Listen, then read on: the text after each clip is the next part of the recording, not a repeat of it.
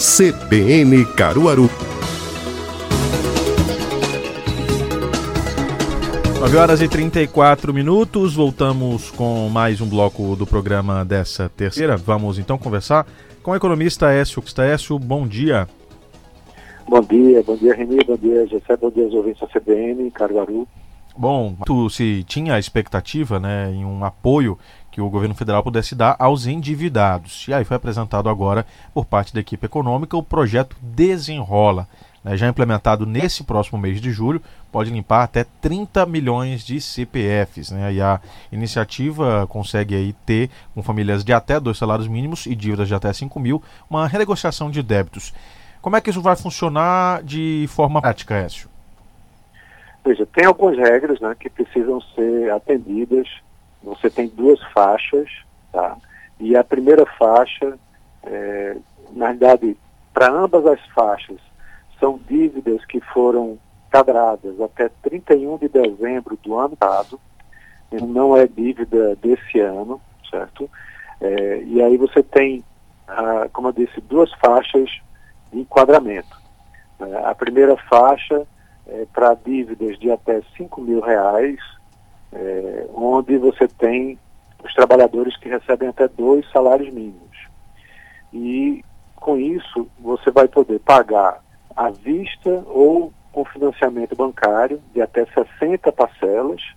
O, o devedor vai ter que escolher um, um banco inscrito no programa, né? ou seja, é preciso que haja adesão dos bancos ao programa para que essa renegociação não vai ter entrada. A primeira parcela vai ter vencimento após 30 dias. Esse programa só vai começar em julho, certo? Não, não é de imediato, vai ter um, um, uh, um programa específico que os bancos vão utilizar para fazer essa renegociação, com juros de 1,99% ao mês, então não é um juros também tão baixo, tá? mas é, comparando com cartão de crédito, por exemplo, o cheque especial é bem mais baixo. Você vai poder pagar por débito em conta, PIX, boleto, tem várias modalidades que você pode fechar, né? E se o devedor não pagar a cela, o banco vai poder fazer a cobrança novamente e deixar o devedor novamente no SPC, Serasa, no sujo, na praça, tá? Os beneficiários também vão poder fazer um curso de educação financeira, que é a grande preocupação, porque imagina, você faz esse renegociação, né, o Tesouro Nacional vai dar garantia desses é, empréstimos junto aos bancos, através do FGO, né, que é um Fundo Garantidor de Operações do Tesouro, e aí você limpa o nome do devedor e logo em seguida ele vai ter crédito na praça novamente e se ele não tiver educação financeira, vai lá e faz uma nova dívida, ficando sujo novamente. Não há nenhuma garantia que isso não vá acontecer, certo? É, o, o, que vai acontecer é um, um grande estímulo né, que as pessoas possam voltar ao mercado de crédito. Um, algo muito importante, as dívidas de crédito rural, financiamento imobiliário, créditos com garantia real ou operações né, com, com funding ou com risco de terceiros, seja com avais, por exemplo, ou fianças, não entram. Tá? Então, é, não é para todo tipo de operação e contas de operadoras também, de telefonia, de energia elétrica, elas também não entram nessa conta. É mais para a dívida junto com o banco. Né? Se estima que para a 1, é, você esteja falando de algo em torno de 50 bilhões de reais e que deve beneficiar, o, o Ministério da Fazenda até já atualizou esse número, algo em torno de 43 milhões de pessoas. Na faixa 2, aí você tem pessoas que ganham mais que 5 mil, mas não vai ser com essa negociação padronizada. Vão ser negociações é, já mais tratadas caso a caso. É, e também esse número amplia aí o Ministério da Fazenda ao considerar as duas faixas, fala que em torno de 70 milhões de pessoas vão ser beneficiadas. Um, um ponto importante também é que no programa, ao se fazer a adesão, o, o, governo quer que de imediato sejam perdoadas é, todas as dívidas que existirem até 100 reais, porque se estima, tem um levantamento que aponta que algo em torno de um milhão e meio de pessoas têm dívidas, né, de, de, brasileiros têm dívidas com esse valor de até 100 reais. E aí eles imediatamente teriam suas dívidas perdoadas nesse acordo entre governo e os bancos é, é, são detalhes que vão ser observados, evidentemente, para que esse projeto de fato funcione e a gente vai ficar nesse aguardo que funcione. Mas, Écio, do ponto de vista econômico, tem muita coisa travada né, que não está sendo pago, tem muita coisa que está só acumulando. E aí, do ponto de vista econômico para o país, como é que isso deve ajudar a país a se movimentar no sentido de coisas que estavam ali estagnadas e que podem se movimentar agora através desse pagamento das pessoas que querem se livrar das contas?